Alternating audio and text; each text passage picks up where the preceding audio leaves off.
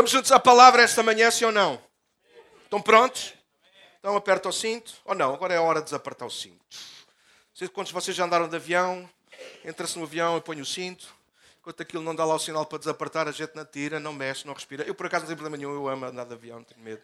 Então, quando aquilo aparece lá coisa para tirar o cinto, eu não tiro o cinto. Eu continuo com o cinto até o final da viagem, não quer saber. Porque pode o avião ter que fazer uma travagem. Então agora é hora de tirares o cinto, ficares na boa, já adorámos a Deus, já tivemos, já descolámos, estamos em pleno voo. E eu acredito que Deus está aqui nesta manhã. Eu não precisava do vosso amém, eu sei que Ele está.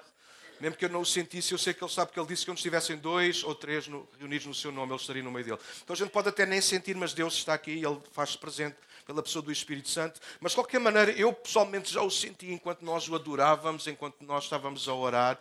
Eu sei que Deus ele está aqui. Ele habita no meio do louvor do seu povo.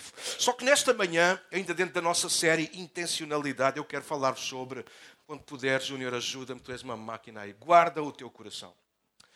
Ah, e eu quero partilhar um bocadinho nos próximos minutos acerca disso se há coisa que, e nós já vamos ler um texto mais à frente, mas se há coisa que nos pode afastar de Deus é nós endurecermos, é nós não cuidarmos do nosso coração.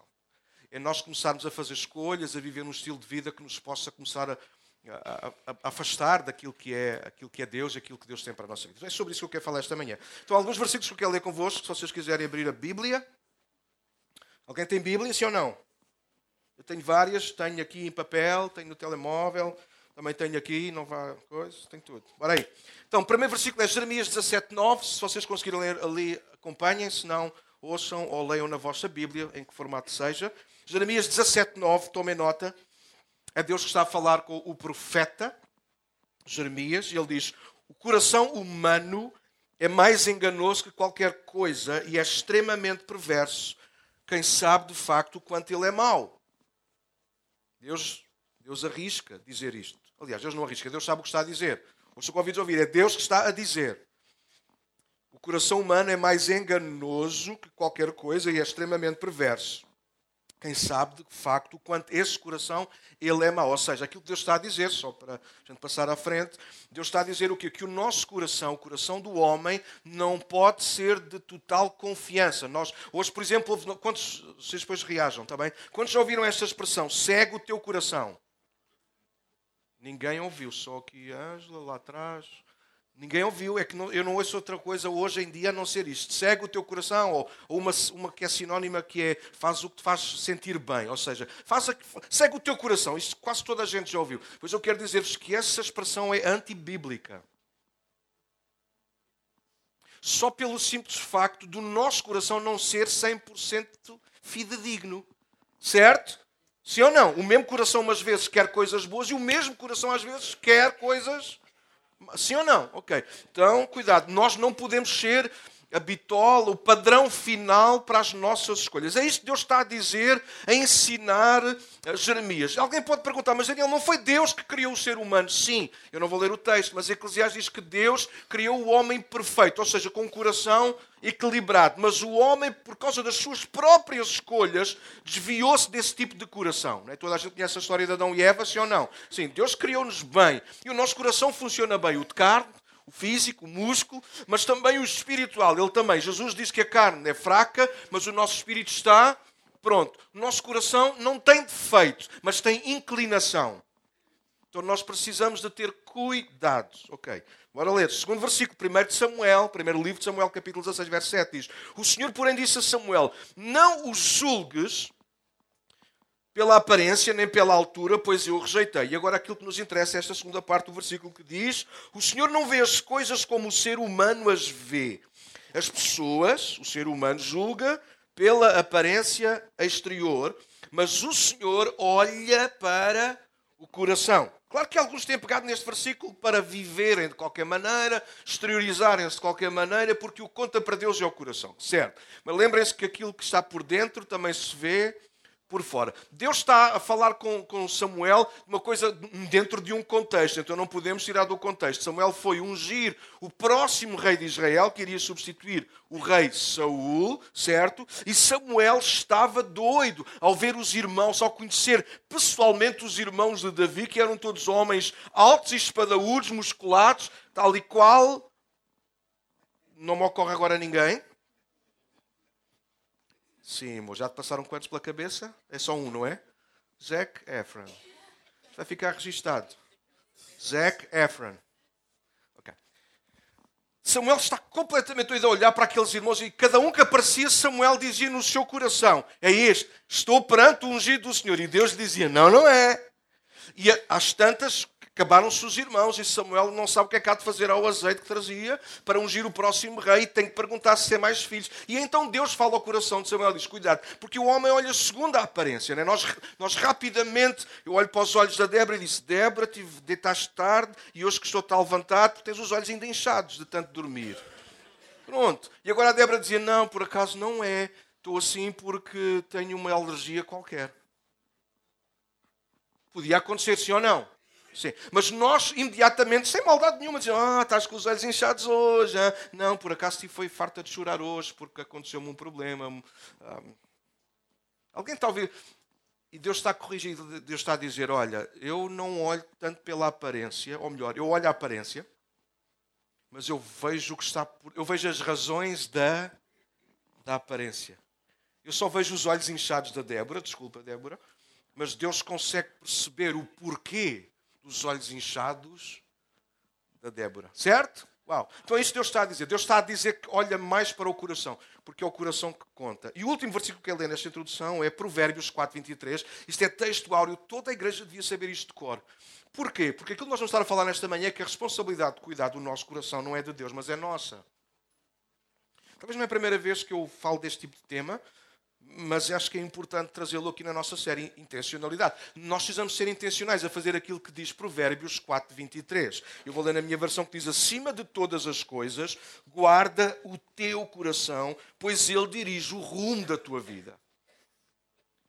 Então isto significa que não é Deus que é o Senhor das minhas decisões, Ele é o Senhor da minha vida e por isso eu decido de acordo com a vontade de Deus. É diferente. Eu dizer que é Deus que decide por mim significa que eu perdi o direito, perdi o meu livre-arbítrio, perdi a minha própria vontade para que Deus faça Ele o que quiser. Como se eu fosse uma marioneta. Pois eu quero dizer uma coisa: isso não é verdade. Senão nós já não pecaríamos.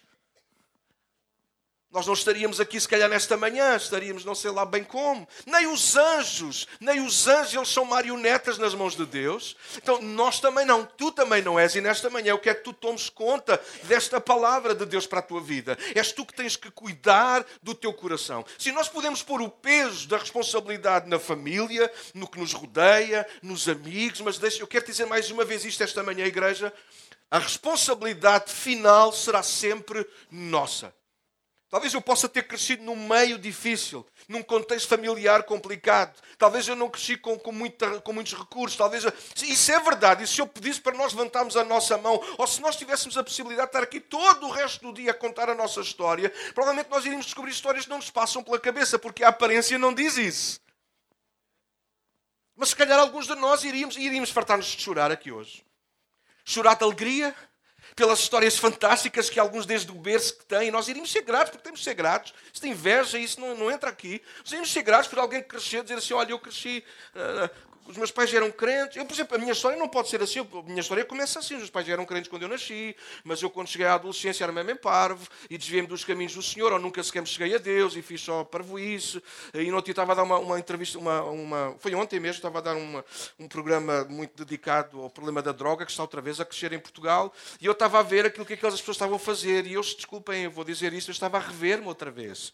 Disse, então a minha história, pronto, e agora a gente emocionámos aqui. Isso cada um tem as suas histórias, tem o seu passado. Há gente aqui que teve problemas familiares, não teve pai, não teve mãe, foi abandonado, uh, viveu numa casa, viveu noutra casa. Eu conheço histórias assim, a gente já ouviu histórias assim. Contudo, deixa-me dizer-te uma coisa: quando nós conhecemos Cristo, o nosso passado não muda, mas o nosso presente e o nosso futuro muda. Obrigado pelo vosso amém forte e contagiante. Vou dizer só mais uma vez, Luís, para dar aquele teu amém, pode ser? Às vezes, o nosso passado pode ter sido terrível, mas o que conta agora, e Deus não vai mudar o nosso passado. Há um tempo atrás havia igrejas a fazer. Igrejas, ah, Deus me perdoe ter dito isto, Senhor. Havia gente a fazer esta barbaridade, que era fazer retrocesso na vida das pessoas. Vamos lá ao passado. Uma coisa é a gente perceber a causa e tentar, a partir dali, fazer um processo. Outra coisa é levar Deus ao nosso passado para nos curar lá. Isso é mentira, isso é falso, isso é ideia do diabo para nos iludir e mais à frente nos fazer cair noutra situação qualquer. Deus não vai mudar o teu passado. Deus não precisa de mudar o teu passado, sabes porquê? Porque o presente e o futuro que Ele tem para ti são muito maiores e muito mais gloriosos. Então, mas Daniel, mas, mas, eu ainda tenho marcas, eu ainda tenho traumas, então eu acredito que o poder do Espírito Santo, eu acredito que o poder da palavra, eu acredito que o poder de uma boa igreja, sim, sendo extremamente necessário, um bom técnico, um bom médico, alguém que poderá ajudar a resolver isso, mas sempre a caminhar na direção do teu futuro e nunca na direção do teu passado. Talvez, olha, não tinha. Ah, é aqui que eu me perco, é aqui que eu vou roubar sempre 30 minutos a mais, eu quero pedir perdão por isso. Mas é um facto. Às vezes o nosso problema é que o nosso coração é nós queremos continuar a fazer viagens para trás. Quando a nossa viagem só tem uma direção, futuro.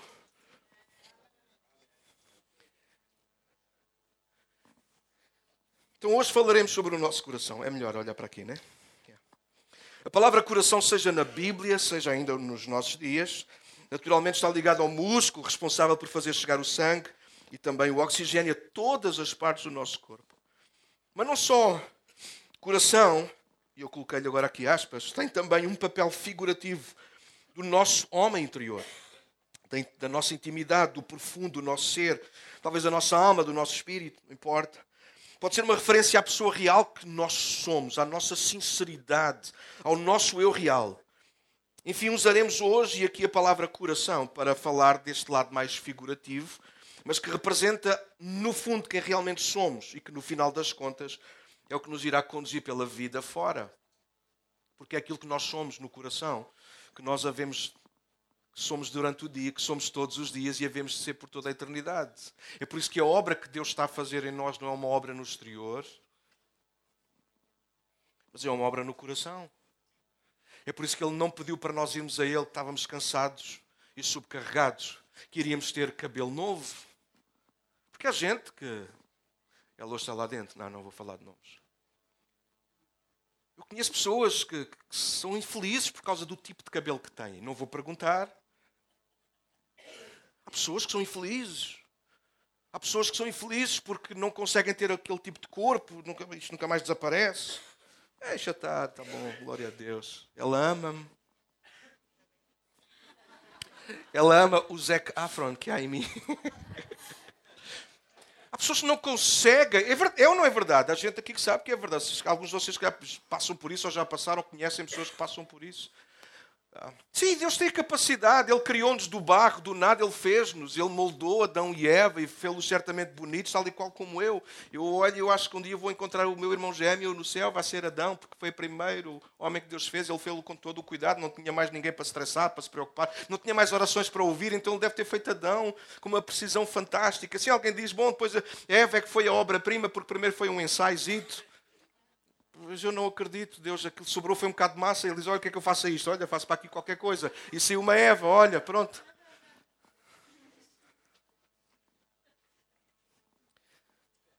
Mais do que o nosso exterior, Deus está de facto interessado em chegar ao nosso coração. Ainda ontem, creio que fiz um post sobre isso. Deus não chegar ao nosso, Jesus não chegar ao nosso coração, dificilmente nós chegaremos ao coração dele. E hoje eu quero falar sobre isso, corações que estão fechados. Então, na Bíblia, este é o primeiro tópico, toma nota. Dois tipos de coração que eu encontro segundo a Bíblia. Quando eu olho para a Bíblia, sobressaem dois tipos de coração. Coração duro, quem gosta de tomar nota, difícil, fechado para Deus. E o coração transformado, sensível e totalmente voltado para Deus. Eu não encontro um terceiro coração. Eu só encontro um coração que está duro, fechado ainda. Não importa as razões, não, não estou aqui a criticar isso, é um facto. E pensa comigo, das duas, uma. Todos vocês que estão aqui nesta manhã, independentemente das vezes já vieram a esta casa, independentemente se, eram, se há pouco levantaram as mãos e fecharam os olhos e choraram ou não. Houve convidos de ouvir. Nem sempre lágrimas são sinónimo de coração aberto. Há lágrimas de crocodilo. Não estou a insinuar nada, eu não estive a olhar para vocês, tomar eu estar a tomar conta do que estou a fazer no piano, quanto mais a estar a olhar para vocês. Tenho que estar a olhar para o piano e ainda estar a falar ao microfone, né, Dani? Vai ficar giro. É, é brincar. Mas na Bíblia não há três tipos de coração. A Bíblia mostra-nos dois tipos de coração. Um coração voltado para Deus, um coração que eu gosto de chamar de sensível, mas, ou então um coração duro. E eu estava a dizer, provavelmente entre nós, alguns de nós aqui nesta manhã, temos que ser honestos. E esse vai ser o final da mensagem. Nós temos que perceber isso. E temos ir dar uma resposta a nós próprios. Que tipo de coração é que nós temos? Será que temos um coração duro, fechado? Ou será que temos um coração aberto, disponível, sensível para Deus? E eu vou mostrar-vos como é que nós podemos perceber que tipo de coração é que nós temos. Talvez alguns gente agora comece a fazer a nossa análise. Claro que sim. Oh, pá, eu acho que tenho. Isto é como quando a gente vai ao médico, né? a gente acha que é só aquela dor no dedo, mas ele espera lá. Mas olha o dedo, porque já alguma vez, mostra lá aqui o cotovelo. Isto pensa assim. Não sei já. O que o cotovelo tem a ver com o dedo? Ele é que sabe, ele é que é o médico, é que a gente está armado em médicos também, né?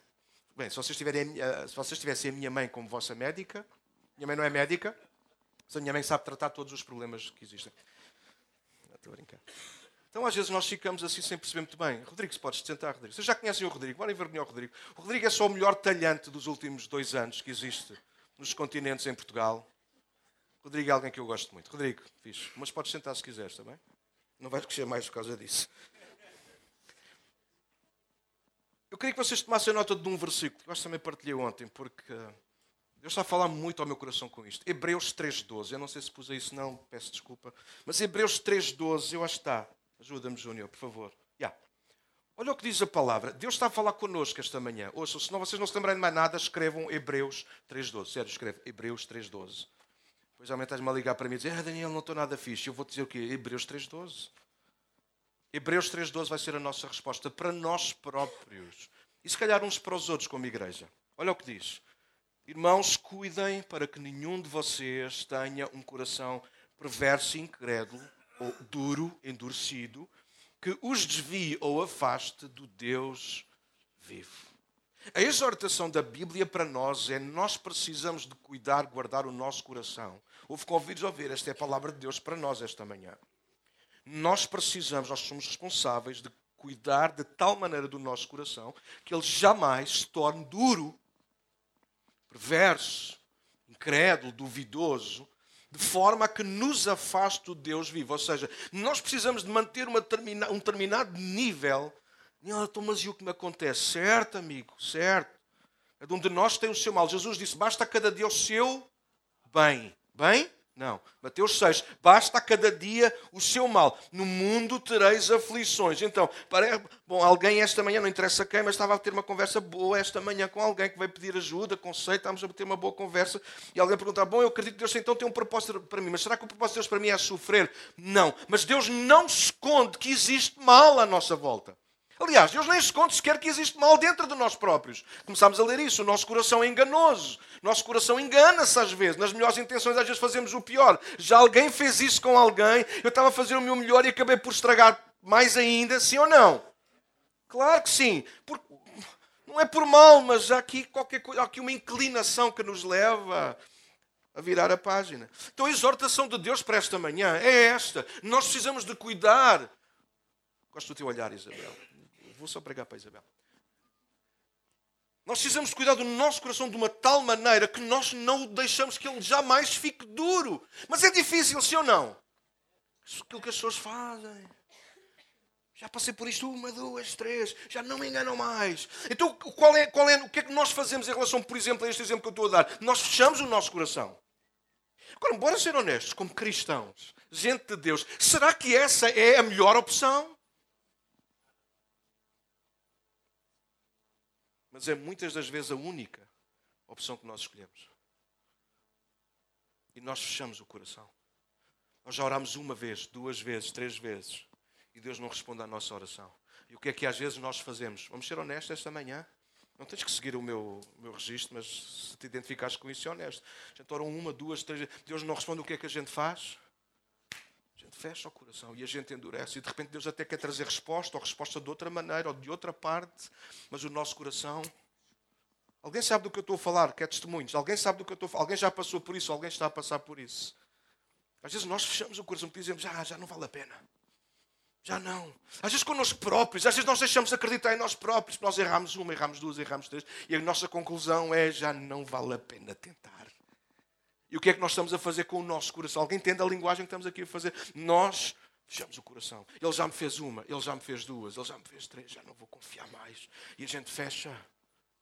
E de repente nós estamos a viver numa sociedade, numa igreja, com igrejas de corações fechados. Mas a Bíblia é tão clara nisso. Estava a ler este texto e eu não consegui, não consegui resistir a mais do que ler linhas. Eu consegui ouvir Deus a falar comigo. Nós precisamos ter um coração tão sensível. E o trabalho do diabo, houve convites de ouvir, o trabalho do diabo é isolar o teu coração ao ponto de torná-lo rijo, seco, insensível. E o único grande propósito dele é o que diz no final: te desvie do Deus vivo. Eu comecei por dizer: Deus está aqui. Eu sei que Deus está aqui. Não preciso de senti-lo. Ele disse que estaria aqui. Mas quando nós estamos aqui, apesar de Deus estar aqui, nós não estamos com Ele.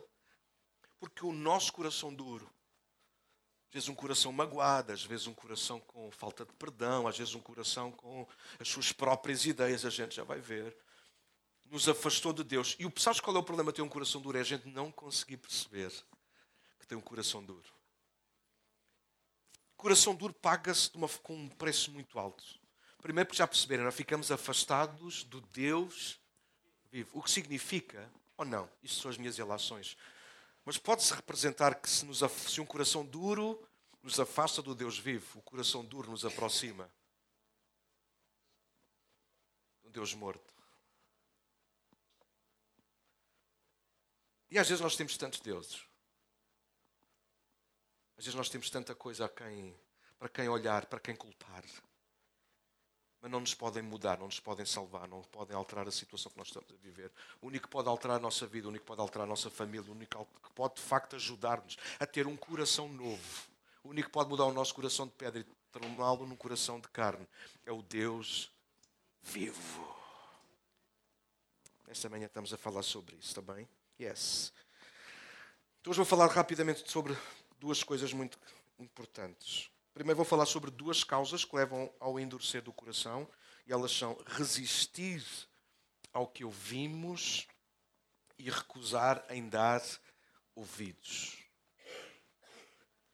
Nada endurece mais o nosso coração do que resistir e recusar aquilo que Deus fala. E ah, porque é que eu deixei de sentir a presença de Deus como eu sentia? Simples profundo, com consequências terríveis, mas simples. Começaste a resistir ao que ouviste de Deus, já vou explicar o que é que isso quer dizer, ou começaste a recusar a voz de Deus para a tua vida. E depois falaremos de três sintomas para nós diagnosticarmos um coração que está duro ou um coração que está a endurecer. Eu chamei-lhe fraqueza, já explico isso tudo, desconfiança e egoísmo.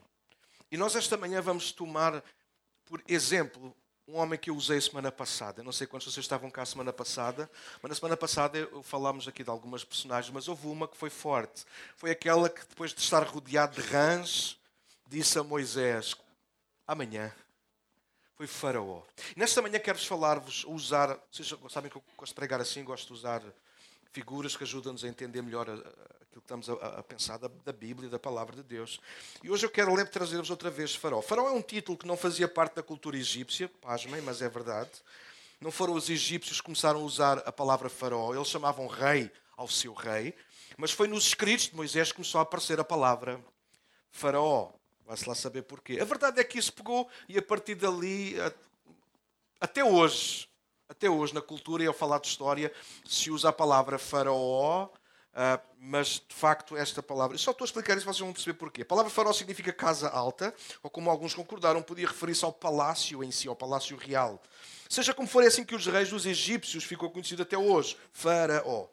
Um pormenor importante para entendermos a história do Êxodo o porquê de ter que ser Moisés a voltar lá, os sinais, as pragas, etc., é que durante séculos a figura de Faraó estava ligada às divindades, ou seja, ele seria um Deus, pelo menos aos seus olhos, e aos olhos do povo. Isto é só curiosidade para vocês aprenderem alguma coisa esta manhã. Daí Deus ter apresentado através de Moisés um homem comum, como Faraó era um homem comum que se achava Deus, mas é Faraó que vai fazer uma série de sinais e prodígios, como se ele mesmo fosse Deus. Não quero perder-me por aí. Por alguma razão, em Êxodo capítulo 4, Deus disse isso a Moisés. Quando Moisés estava a dizer que não conseguia falar, não sei se vocês conhecem a história, eh, Deus chateou-se com Moisés, a gente já vai passar por lá, e, Deus disse: Olha, tu tens o teu irmão Arão, ele vai ser por vós e tu lhe serás por Deus. Eu fazia-me confusão esta expressão, como é que Arão passa a ser a voz de Moisés e Moisés é como se fosse Deus? Está lá Êxodo 4, vocês depois podem procurar com calma, vocês vão encontrar isso. Como é que é o próprio Deus a dizer isso? Porquê? Porque a, a, a ideia era fazer um confronto entre divindades tal e qual como houve um confronto entre divindades no Monte Carmelo, quando Elias subiu ao monte, digam lá ao vosso Deus para mandar o fogo. Alguém se lembram disso ou não? Yeah, é verdade. Claro que nós sabemos que só existe um Deus, Deus de Israel, o Deus que enviou Jesus Cristo, o nosso Deus. Mas Faraó achava que era Deus, então é por causa disso. Deus envia Moisés e faz tudo aquilo. Mas mais, talvez fruto de Faraó achar que era Deus, ou de mostrar-se como, como Deus, ele tinha um coração endurecido. Quando nós estudamos a Bíblia, nós vamos perceber que há montes de gente na Bíblia que tem um coração duro. Gente que parece estar próxima de Deus e não está. Gente que parece estar a dar ouvidos a Deus e não está. Gente que parece que é de Deus e não é. A gente já vai dar alguns exemplos mais à frente. Mas quando eu leio a Bíblia, eu tive o cuidado de procurar isso, é com Faraó que essa expressão, coração duro ou coração endurecido, ela aparece vezes e vezes sem conta. Eu já vou ler alguns versículos para provar aquilo que vos estou a dizer. Então, Faraó tem sido usado por imensos pregadores e estudiosos da Bíblia para falar sobre a natureza da ação do nosso inimigo, o diabo. Já alguém ouviu pregar sobre Faraó e as características dele para mostrar como é que trabalha o diabo? Yeah, eu já ouvi, uma vez ouvi o pastor Isaac há muitos anos atrás, Uh, e, e, foi muito interessante perceber este, este, este, este paralelo. Mas hoje eu quero ser mais arrojado e usar a figura do Faraó, um homem como qualquer um de nós, porque era isso que ele era, e a percebermos com mais claridade e honestidade o que é viver com o coração endurecido. Em toda a Bíblia, se quisermos ser rigorosos, encontramos gente com o coração duro e teimoso. De certeza que na vossa cabeça já estão a passar algumas figuras. Mas é na história de Faraó, como eu estava a dizer, que essa expressão surge vez após vez. E a primeira aparece em Êxodo capítulo 4, isso não está ali, se quiserem ouvir ou abrir, Êxodo 4, 21. E esta expressão até tem trazido alguma confusão a alguns estudiosos e a alguns amantes de ler a palavra. Eu vou ler para vocês, Êxodo 4, 21 diz: O Senhor disse a Moisés: Quando chegar ao Egito, apresente-se ao Faraó e faça todos os milagres para os quais eu o capacitei. Contudo, diz Deus a Moisés, endurecerei o coração dele para que se recuse a deixar o povo sair. Já alguém tinha ouvido esta expressão? Deus endureceu o coração de, Moisés, de Faraó. Talvez alguns já, outros não. Mas aí está lá escrito. E isto durante algum tempo fez-me pensar, então, quer dizer, então o homem tinha o coração duro porque Deus é que lhe deu o coração duro. O homem nem sequer teve hipótese de respirar. Só que nós temos que ler o contexto, é? conhecer esta história, por isso eu fiz assim muito rapidamente um bocadinho da história dos faraós. Faraó era alguém que já tinha a mania que era Deus, faraó já era alguém já era alguém que tinha um coração fechado, já era alguém que tinha um coração duro. Na verdade, aquilo que Deus está a dizer a Moisés, e temos que ler o resto do contexto, eu vou já já ler outros versículos, nós temos que perceber o seguinte: aquilo que Deus está a dizer é, Deus não vai endurecer o coração de Faraó, Deus vai provocar o coração duro de Faraó. E às vezes Deus provoca os nossos corações. Deus tem que testar a nossa fé. Deus tem que perceber até, até onde é que vai as nossas palavras e até onde é que de facto está o nosso coração. Ou quanto o nosso coração às vezes está envolvido com as nossas palavras. Faraó tinha um coração duro. E Deus está a avisar Moisés que ele iria sofrer resistência. Moisés não chegaria ao Egito, estalava os dedos e o povo saía. Moisés tinha que saber, da parte do próprio Deus que o está a enviar, que fruto de um homem que tem o coração duro, ele vai sofrer dificuldade em tirar de lá o povo. Até aqui faz, está a fazer sentido para vocês? Espero que sim. Então é preciso este conhecimento prévio da história do Egito e, particularmente, os faraós. E ao lermos a Bíblia, ao lermos a narrativa referente a este momento, perceber que não foi Deus que endureceu o coração de Faraó, mas Deus provocou ou confrontou, se quisermos assim, um coração que já era duro. Vejam, vou ler alguns versículos rapidamente para provar aquilo que estou a dizer. Êxodo 7,13 diz: O coração do Faraó porém permaneceu endurecido, ou seja, depois da primeira praga. Ele continuou a recusar-se a ouvir exatamente como o Senhor tinha dito. O verso 20 diz mais uma vez: os magos do Egito usaram a sua mágica e também transformaram água em sangue. E o coração do Faraó continuou endurecido. Ele se recusou a ouvir Moisés e Arão, como o Senhor havia dito.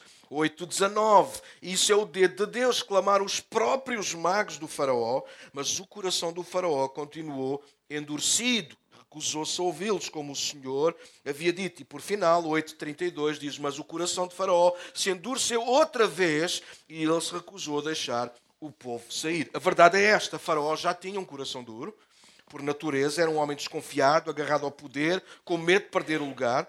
Deus apenas deu ênfase a essa realidade para que Moisés estivesse preparado para enfrentar alguém que tinha um coração duro. Deixa-me fazer só uma pausa e dizer isto rapidamente, não faz parte da minha mensagem, mas eu tenho que dizê-lo. Uma das grandes funções da igreja, ou uma das grandes coisas que deve dar motivação à existência da igreja no mundo, é nós partilharmos o Evangelho com outros. Ou deveria ser.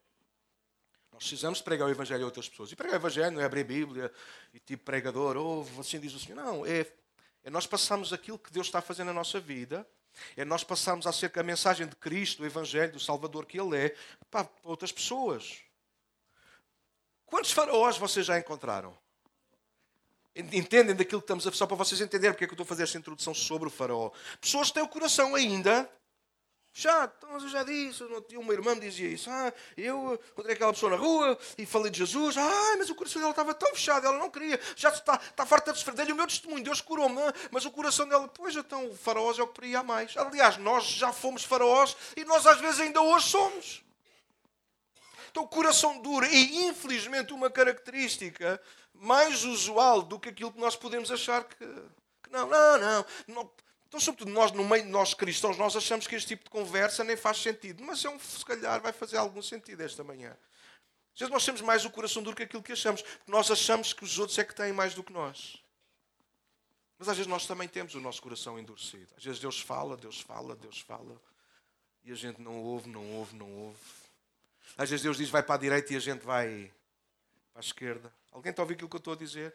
Então, primeira causa para nós endurecermos o nosso coração, recusar-se a dar ouvidos. Isto funciona, perdão, isto funciona na nossa relação com Deus, mas também entre nós, uns com os outros. Ouvir é sinal de coração sensível, o oposto ao coração duro. Dar ouvidos, atender, obedecer e pôr em prática, é característica oposta a quem tem coração duro. Ouvir é mais do que não seja, mais que não seja, perdão, mostrar disponibilidade. Recusar ouvir é demonstrar total, total indisponibilidade. Por recusarmos dar ouvidos, o nosso coração endurece. Por recusarmos dar ouvidos, o nosso coração começa a endurecer. E ao endurecermos o nosso coração, começamos a ter dificuldades em ouvir. Em todos os versículos que li acima sobre Faraó, isso fica claro. Faraó endureceu-se porque se recusou a dar ouvidos. A Bíblia diz, foi clara a dizer isso. Por isso eu li de propósito, chatear desta manhã, lemos muitos versículos, para perceber isso. Faraó, apesar do que estava a acontecer, Faraó recusou-se a dar ouvidos. A água foi o Nilo foi transformado em sangue, um rio de sangue. Contudo, Faraó recusou-se em dar ouvidos. E às vezes isso, se calhar, é uma marca na tua vida, na minha vida ou na nossa vida. Às vezes os sinais estão diante de nós, às vezes as coisas estão a acontecer, mas nós recusamos-nos a dar ouvidos. Alguém já passou por isso? A Bíblia está cheia de personagens que demonstram um coração duro e conseguimos saber a causa que é comum, recusarem-se a dar ouvidos. Caim, quem, quantos não conhecem a história de Caim e Abel? Sim, volta e meia eu lembro-a. Caim errou, mas Deus imediatamente o procurou, diz em Gênesis 4. Diz que ele errou, a forma como ele apresentou o sacrifício não foi da melhor maneira, etc. É uma questão de lermos. Então diz que Deus se agradou daquilo que de Abel, da sua oferta, mas Caim ele rejeitou. A atitude provavelmente não foi melhor, o coração não estava totalmente rendido e envolvido. Mas Deus não apenas rejeita, aceita um e rejeita o outro e vai-se embora. Deus fica agradado da oferta e do, e do, próprio Abel, celebra isso certamente, mas olha para Caim e diz: Ah, eu não posso celebrar da mesma maneira, não é justo. Mas então chama Caim e diz: Olha, quem amiga, a forma como tu estás a proceder não é melhor. Deus tenta corrigir. Alguém está a ouvir o que eu estou a dizer? Deus tenta falar ao coração Não peques, não dês lugar ao pecado, ele vai ficar à porta e vai, vai te derrubar. Próxima vez vais fazer melhor. É isto que eu consigo ler na conversa de Deus com Caim. Caim, não desistas à primeira, não fizeste bem agora, da próxima vais ser melhor. Mas vocês conhecem a história? Deus falou o coração de Caim, mas Caim saiu dali, chamou o irmão ao campo e ali o matou. Caim tinha o coração fechado. Caim recusou-se a dar ouvidos a Deus. Deus disse: da próxima fazes melhor. Mas o que é que Caim foi fazer? Pior. Posso fazer uma pergunta honesta? Quantos de nós já ouvimos uma palavra de Deus? Quantos de nós já ouvimos a voz de Deus? Um domingo aqui ou durante o nosso tempo de oração. Quantos de nós já tivemos a intuição clara que era do Espírito? Não faças isso, não digas aquilo outro. Mas nós ainda assim fizemos. Posso, posso obter a vossa sinceridade ou vou-me sentir eu aqui uma pior entre todos? Sim ou não? Os corações endurecem quando nós nos recusamos a ouvir Deus. Sabemos que é desta maneira, mas nós dizemos: Eu não vou ouvir isto. Posso ser mais direto ainda? Quantas vezes já tivemos numa sala como esta ou noutra, não importa, a ouvir a palavra de Deus, porque era outro pregador, ou porque era isto, ou porque era de outra maneira, ou foi aquela mensagem que nós dissemos: Isto não é para mim. Se alguém fez isso, isso é recusar-se ouvires a voz de Deus. É dizer, Deus, fala para aí. Samuel disse, fala que o teu servo ouve. Gente de coração duro diz, fala para aí que eu não ouço nada. Quantas vezes já entrou por um, como é que é a nossa expressão? Já entrou por um e saiu por outro. Querem mais, mais simplificado ainda? Nós já percebemos que isso, coisas que nós devíamos estar a fazer, mas nós dissemos, pois não. Devíamos dar o abraço e não demos. Devíamos dizer desculpa e não dissemos. Devíamos ter dado um passo atrás e não o demos. E tivemos consciência disso. Recusamos voluntariamente ouvir a voz de Deus. Segunda causa para endurecer o coração: resistir ao que se ouve. Ah, parecido, não é? Não é igual. Faraó não apenas recusou dar ouvidos. Faraó não apenas fechou os ouvidos para ver e ouvir aquilo que Deus estava a fazer, ele também resistiu ao que ouviu. Provo-vos isso. Esse no capítulo 4, versos 22 e 23.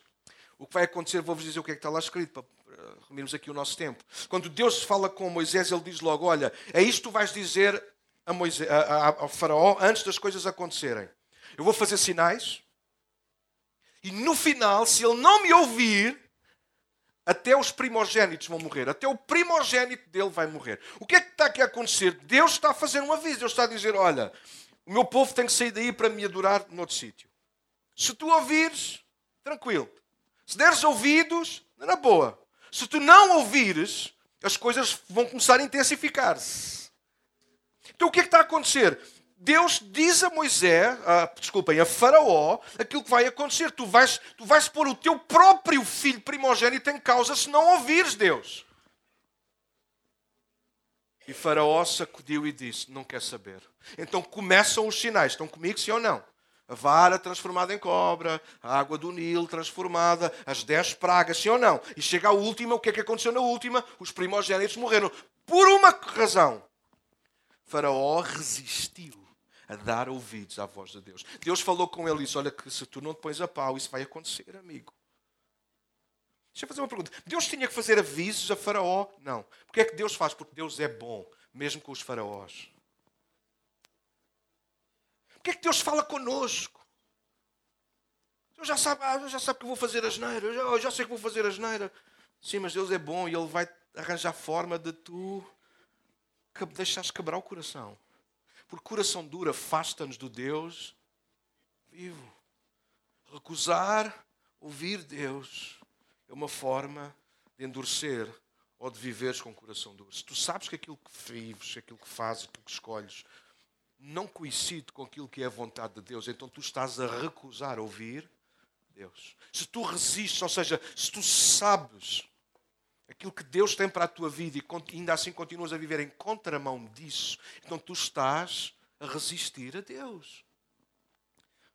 É normal teres um coração duro. Não importa quão bom sejas na tua adoração, nas tuas orações, se tu não obedeces, tu não vives de acordo com aquilo que sabes que Deus é para ti, então tu estás a recusar ou a resistir aquilo que é de Deus para a tua vida. E o resultado disso será um coração duro. E o resultado de um coração duro, lemos Hebreus 3,12, irá afastar-te. Quando tu des por ela, é como, se uma, é como se um bloco de gelo, que é o que está a acontecer lá no Polo Norte, é como um bloco de gelo que antes, sim, continua a ser gelo, sim, continuas a ser crente cristão, mas continuas começas a ser alguém que está a viver cada vez mais isolado e mais longe. Não entendes a linguagem, não entendes as palavras. Tu, ah, já vou falar sobre os sintomas. E isso não é o propósito de Deus para a nossa vida. Sim, esse é o propósito do diabo para a tua vida: isolar, tornar-te duro ao ponto de tu morrer seco sozinho. Eu ia terminar lá com essa história, mas quero dar-lhe só uma pincelada agora. Alguém se lembra do que é que aconteceu a Jesus antes de começar o seu ministério? Eu vou-te dizer. Aconteceram duas coisas fenomenais na vida do homem chamado Jesus antes de ele começar o seu ministério. A primeira foi ser batizado no Rio Jordão pelo primo João Batista e ser batizado nas águas e ser batizado no Espírito Santo. Estão comigo? Ok? Certo? Uh, Mateus 3 e depois Mateus capítulo 4. Jesus é levado ao deserto para ser tentado, não, é levado pelo Espírito para ser tentado pelo diabo. Eu já ouvi gente a dizer Jesus foi levado ao deserto para ser tentado pelo Espírito Santo. Oi? Ok, é uma questão de palavras, de semânticas, falta vírgulas. Não, não. Ele é levado ao deserto pelo Espírito para ser tentado pelo diabo. E isso sempre fez confusão até estudar esta palavra que estou a partilhar com vocês hoje. Porque toda a gente, todo o ser humano tem que ser testado no coração. Até o homem chamado Jesus teve que ser testado no coração. E a gente depois já lá vai também no final. Mas Jesus é testado no coração. E Jesus, claramente, nós sabemos. Jesus tinha um coração duro, fechado para o Pai, ou um coração sensível, aberto totalmente para o Pai. Como é que sabemos isso? Porque no deserto Jesus provou isso. A gente depois já lá vai. Deixa-me falar sobre os sintomas nesta manhã. Sintomas de coração endurecido. Houve. Não podemos mudar o que nós não vimos ou o que nós não sabemos, certo? Não podemos mudar o que não vimos, nem o que não sabemos. Não somos responsáveis por isso. Mas também não podemos mudar quando vendo e sabendo não o queremos fazer. Quando não vi e não sei, eu não posso fazer nada. Mas se eu quiser não fazer nada, mesmo depois de ver e de saber. Então, nesta manhã, eu quero te mostrar sintomas, rapidamente. Para que ninguém saia daqui e dizer, ah, eu não sabia. Porque é fácil a gente dizer, bom, ok, estas são as causas. Recusar e resistir à voz de Deus são as causas do nosso coração começar a endurecer. Mas há sintomas que nos ajudam a diagnosticar onde é que nós estamos, em que fase está o nosso coração.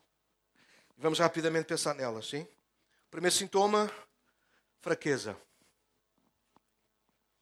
Isto porque Hebreus 3,12 diz que nós temos que cuidar do nosso coração. Provérbios 4,23 diz que nós temos que guardar o nosso então eu tenho que fazer essa análise. E houve, talvez o nosso coração, mas a gente tem que ir ao cardiologista, um médico, alguém. Uh, deixa eu fazer aqui um parênteses. Às vezes há problemas do coração, às vezes há problemas no corpo. São apenas um reflexo de um problema na alma. É por isso que a Bíblia diz que acima de tudo que nós temos que guardar é o nosso coração. Sim, também o músculo, claro. Mas o nosso coração, o homem interior que nós somos, não deixá-lo nunca endurecer. Três sintomas. Primeiro, fraqueza. Por que fraqueza? Faraó não parece, devido à riqueza que o cerca, aos servos que o servem, aos bajuladores que o bajulam, mas sofre de fraqueza pessoal, emocional e afetiva. Sabemos isso porque, infelizmente, era uma característica comum a muitos líderes da antiguidade. Estudem a história e façam esse trabalho. Muitos desejavam o poder, o trono, mas para isso tinham que passar por cima de tantos Leiam as histórias de reis, governadores, príncipes, faraós. Eles tinham que passar por cima de tantos, venderem-se a outros tantos e no fim viviam os seus dias à mercê dos bajuladores. Na verdade, eram poucos ou nenhum os que realmente amavam sinceramente um faraó, um rei ou um imperador. A história mostra isso. Faraós, reis, imperadores eram gente muito solitária, a maioria não vivia muitos anos pelo simples facto de, às vezes, serem assassinados por alguém de dentro da própria casa. Vocês conhecem histórias assim? A nossa monarquia em Portugal, isso também aconteceu. Bom. O coração endurecido era uma defesa contra os inimigos, contra aqueles que queriam destruí-los dentro de casa, só que, contudo, era também um veneno na alma. Ninguém os desejava, não pertenciam a ninguém e isso gerava carência e vulnerabilidade. Ou seja, por trás de uma máscara de força e independência havia fraqueza. Olha, Sansão é um bom exemplo disso. Um exterior forte. Ah, caraças, onde é que isto anda? Sansão é um bom exemplo disso. Um exterior forte, mas um coração totalmente vulnerável. Por isso ele conseguiu matar milhares de filisteus, mas não conseguiu resistir a Dalila. Forte nos braços, mas fraco no coração. O comandante sírio Naamã, alguém já ouviu falar dessa história? Está lá no segundo, no segundo livro de Reis, capítulo 5, ali com o nosso profeta Eliseu. Por fora, valentia, força, coragem, autoridade, poder até, mas por dentro, lepra, doente. Uau. Fraqueza é um claro sintoma de alguém que não está bem no coração. Quando nos endurecemos para Deus é natural e automático ficarmos frágeis, vulneráveis, fracos e, por sua vez, presas indefesas perante o inimigo. Por alguma razão, Paulo disse aos Efésios no capítulo 6, verso 10: Fortaleçam-se, quanto ao mais, irmãos, fortaleçam-se no Senhor e na força do seu poder. Porquê? Porque o nosso coração é enganoso. Às vezes achamos, não, eu sei o que estou a fazer. Cada vez que alguém entra no meu escritório e se sente e diz, não, eu sei o que estou a fazer, e diz, pronto, já vais levar a castada. Não há hipótese.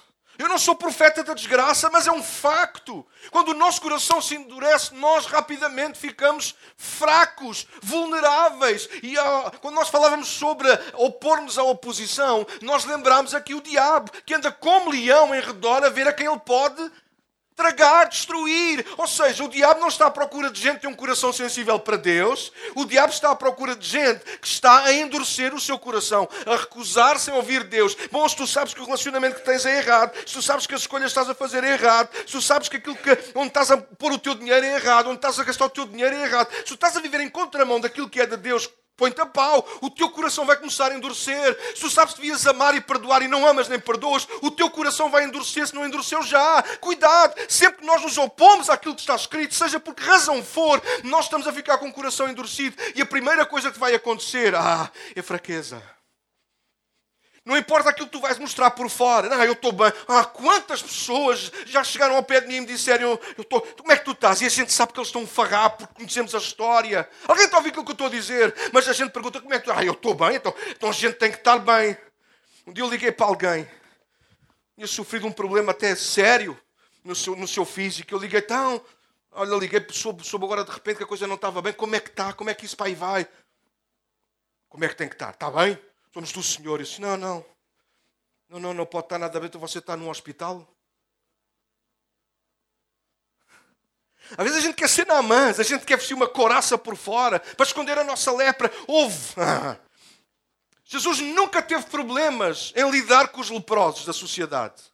Pelo contrário, eles corriam para Jesus e diziam: Senhor, se tu quiseres, podes tornar-me limpo. E Jesus tocava-os e dizia: Quero ser limpo. Porque Jesus sabe que nós temos as nossas fraquezas. E Jesus veio precisamente para morrer na cruz, para que os fracos agora possam dizer: Eu sou forte.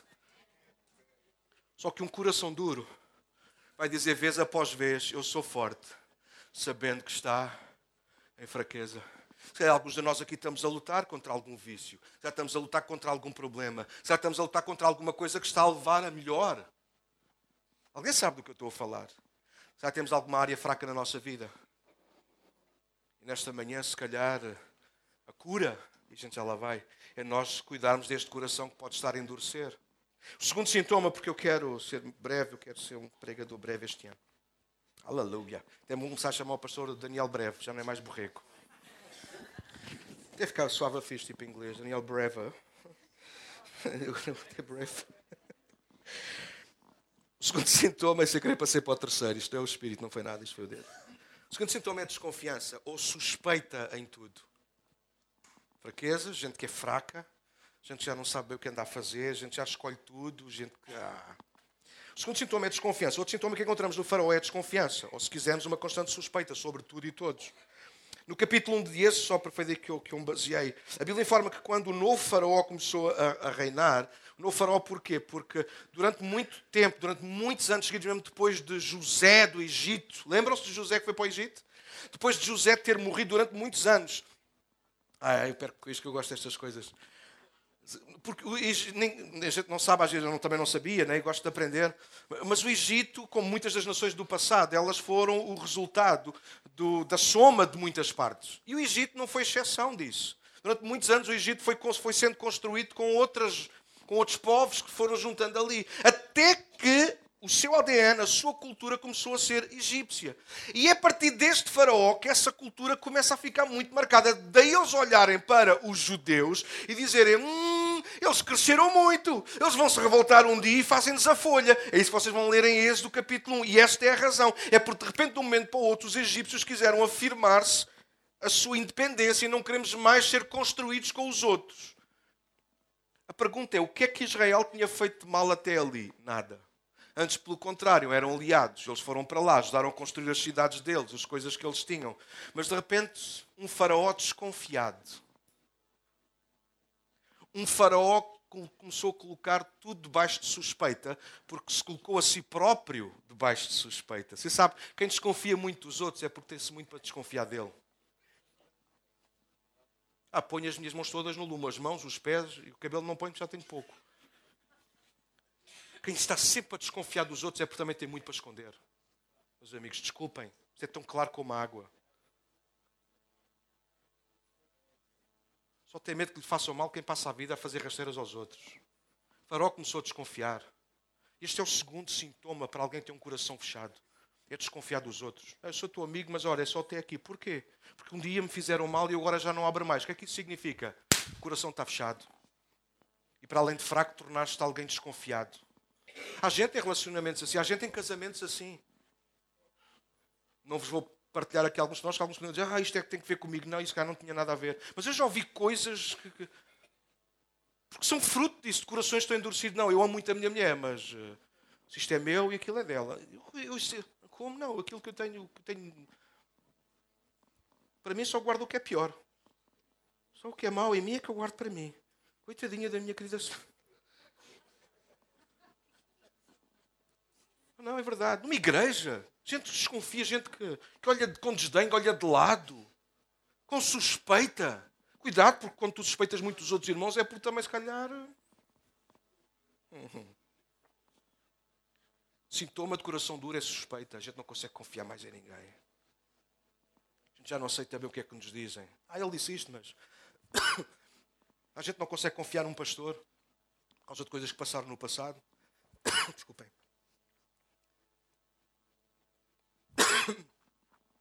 Está tudo debaixo de suspeita. Preciso de água. Logo hoje que eu me esqueci de trazer a minha água. Peço desculpa, fica na gravação, Simão. Foi falta minha, eu esqueci-me de encher a minha garrafa.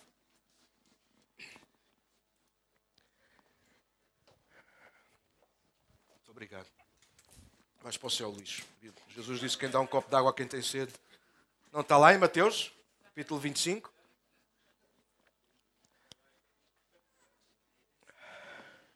Presta atenção.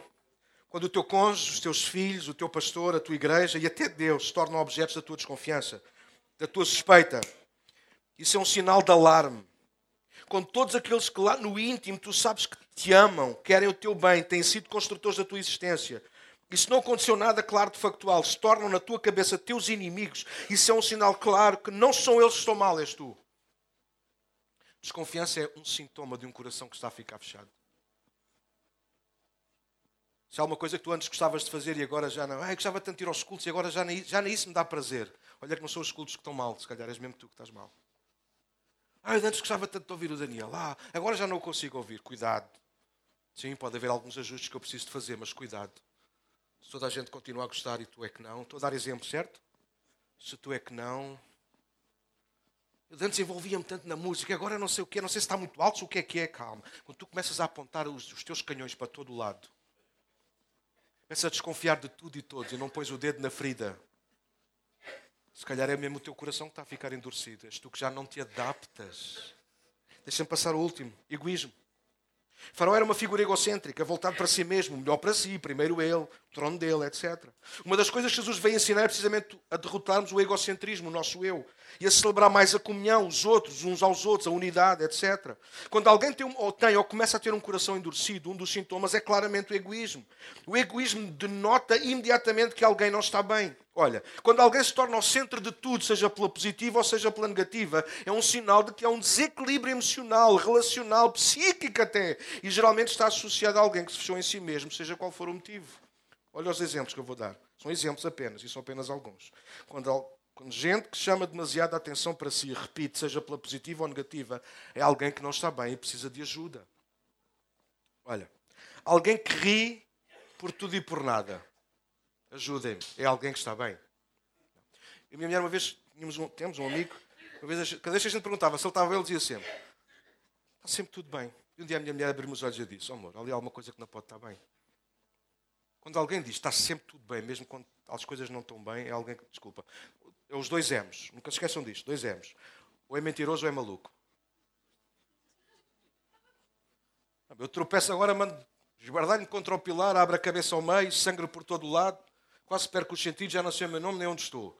Se alguém pergunta como é que tu estás, eu digo: Estou bem. O que é que vocês dizem? Está pior. Levem-no. Desculpa. Alguém que ri, eu ponho aqui a palavra ri para vocês perceberem o uh, contraste. Ou alguém que chora por tudo e por nada. Há gente que chora por tudo e por nada. Há gente que é uma turma. Eu gosto de chorar, eu sou uma pessoa que chora, sou uma pessoa emotiva, mas eu acho que ainda estou bem. Não estou a chorar agora. Também me rio muito. Também estou sério quando é preciso. Quando não consigo. mas uma pessoa que está sempre a rir, está sempre bem, está, está sempre bem, está sempre bem. Está... Hum, indicação está a fazer efeito? Ou estava a precisar de indicação? E há gente que chora por tudo e por nada. Mais, olha, gente que não come. Não é um sintoma de que não está bem. Nunca tem fome, nunca tem apetite, não gosta de não quer, não quer comer, não comer. Ou então gente que não para de comer. Vocês estão a ver aqui os excessos. Gente que só quer dormir. Ou gente que não consegue dormir. São sintomas de que alguém não está bem. E segundo os técnicos, algumas das vezes esses mecanismos são de defesa, sobretudo de reflexo para chamar a atenção ou pedir ajuda. Fiquem atentos aos sinais. Estou a dar aqui apenas alguns exemplos, mas quando tu começares a notar que em ti mesmo, sobretudo em ti mesmo, ou em alguém perto de ti, alguns destes sintomas, fraqueza, ele não está a saber lidar com este vício, ele não está a saber lidar com esta situação, ele, ele está a ser fraco. Quando alguém se torna desconfiado, já não confia em ninguém, quando alguém começa a ser o centro de tudo pela positiva ou pela negativa, são sinais claros que o coração daquela pessoa se fechou ou se está a, a fechar. Eu não sei se algum de nós esta manhã tem esses sintomas. Deixa-me fechar com uma parte que é boa. O remédio para o coração endurecido. E o remédio para o coração, o remédio e a prevenção. Isto de andar sempre perto aqui do professor dá estas coisas, não é? O remédio e a prevenção. Sim, se calhar alguns de nós esta manhã aqui precisamos do remédio. Precisamos da cura. Mas se calhar alguns de nós precisamos sair daqui a dizer: Bom, eu não estou doente ainda, mas eu preciso de prevenir. É melhor prevenir já percebem porque é, que é que significa remediar? Vem de remédio. É melhor fazer a prevenção do que ter que tomar o remédio. Eu vou repetir que alguns não, não estão a ouvir. É melhor fazer prevenção do que ter que andar a tomar remédio. Minha mulher faz isso com as miúdas todos os dias. É melhor vocês vestirem mais um casaco quando estiverem quentes ou com calor, tirem-no, do que depois terem que andar a tomar antibióticos e o rei dos medicamentos depois só vai vos tirar a doença, mas vai fazer mal outras coisas. É melhor prevenir do que ter que andar. E há gente que. Ah, desculpa, mas isto é de Deus para nós. Há gente que tem que andar sempre a tomar remédio. Porque passam a vida a recusar e a resistir à voz de Deus. E a gente tem que andar sempre a administrar remédio. E depois custa mais, Débora. A gente tem que andar sempre. Quando a gente diz não faças assim, e a gente depois vê a pessoa continuar a fazer. Ouçam, ouçam. Ah, eu falo, tenho, minha mulher dizia, eu acho que eu tenho que assumir que eu tenho um coração de, de pai.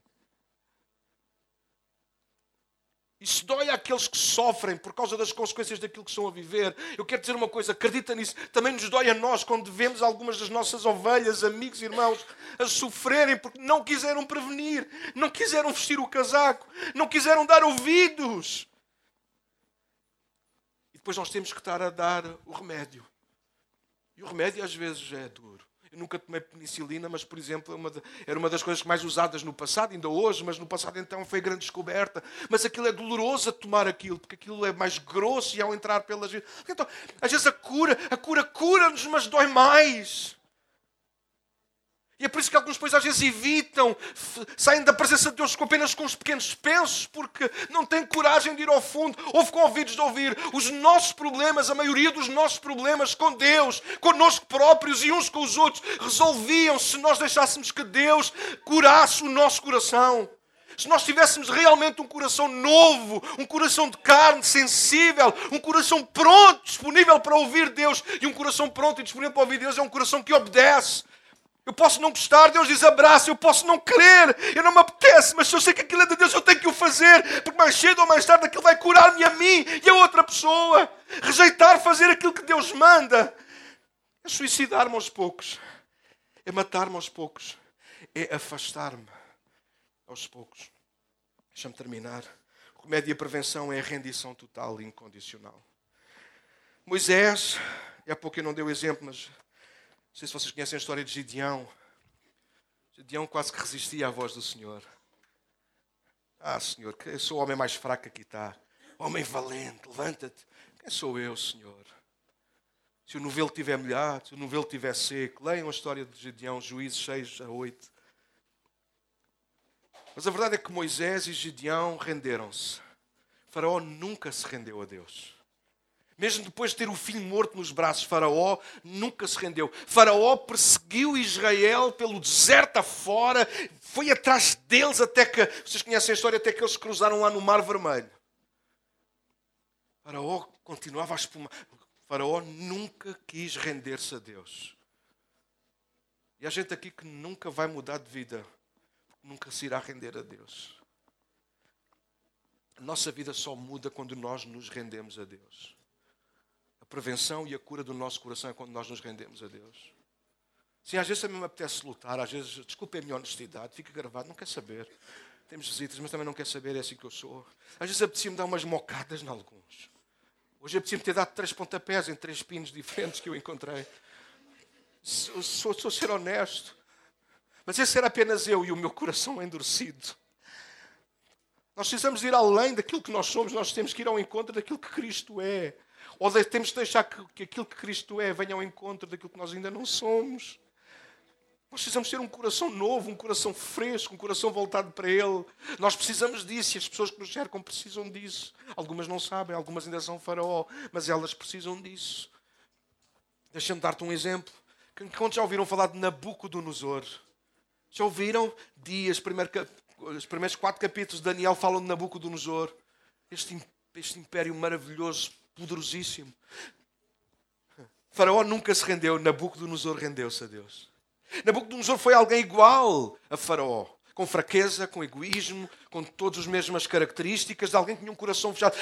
Nabucodonosor até pôs numa fornalha aquecida sete vezes mais três homens que se negaram a dobrar-se diante de uma estátua que representava ele próprio como Deus. Vejam só! Pôs Daniel na cova dos leões, porque Nabucodonosor não se queria render a Deus. Ele estava a resistir e a recusar. A resistir e a recusar. Mas as experiências, as palavras, a interpretação dos sonhos, a atitude de Daniel, a atitude daqueles homens de Deus, foi mexendo no coração de Nabucodonosor, ao ponto de ele acabar num, num mato como um animal selvagem. E ali ele caiu em si mesmo e reconheceu que não havia Deus como o Deus de Sadraque, Mesaque e Abdenego. Não havia Deus como o Deus de Daniel. E fez um decreto para que toda a gente no seu império reconhecesse que não havia Deus com o poder daquele Deus para salvar, para libertar. Nabucodonosor rendeu-se a Deus. Faraó não. Faraó morre engolido pelas águas do Rio Vermelho. Leiam a história. Nabucodonosor rendeu-se a Cristo rendeu-se a Deus. Sim, Nabucodonosor viu Cristo. Era o quatro, quarto semelhante ao filho dos homens que andava dentro da fornalha de fogo ardente. Ele rendeu-se, o coração dele mudou. Desculpem, está lá, Daniel capítulo 4, no final do capítulo. Nós precisamos de fazer alguma coisa em relação ao nosso coração, igreja. Nós não podemos mudar o coração dos outros, mas nós podemos e devemos mudar o nosso. A única forma de prevenirmos o endurecimento do coração é através de um ato contínuo de rendição a Deus. Daniel, mas o que é que eu faço em relação às coisas que estão à minha volta? Nada. Nós não podemos mudar aquilo que acontece à nossa volta. Nós não podemos mudar aquilo que os outros nos fazem.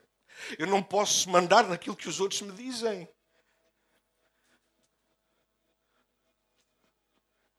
Mas Mas eu posso cuidar do meu coração. Eu devo guardar o meu coração. E a melhor prevenção e cura contínua para um coração duro é uma total e constante, contínua rendição a Cristo. Dizer: Deus, eu sou teu, eu sou para ti, faz em mim a tua vontade. E agora sim vou concluir e vamos terminar. O coração não é o órgão mais importante, todos são importantes, mas é sem dúvida um dos fundamentais para o bom funcionamento do resto do corpo.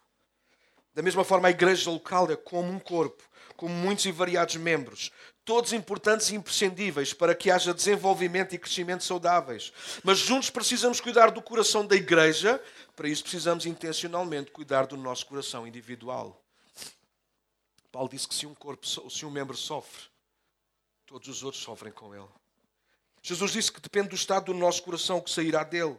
O homem bom tira coisas boas do bom tesouro que está em seu coração, e o homem mau tira coisas más do mal que está em seu coração.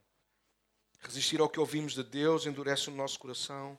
Recusar escutar o que Ele diz também. Rendição não é a melhor resposta para não endurecer, é a única resposta para manter um coração puro, limpo e saudável.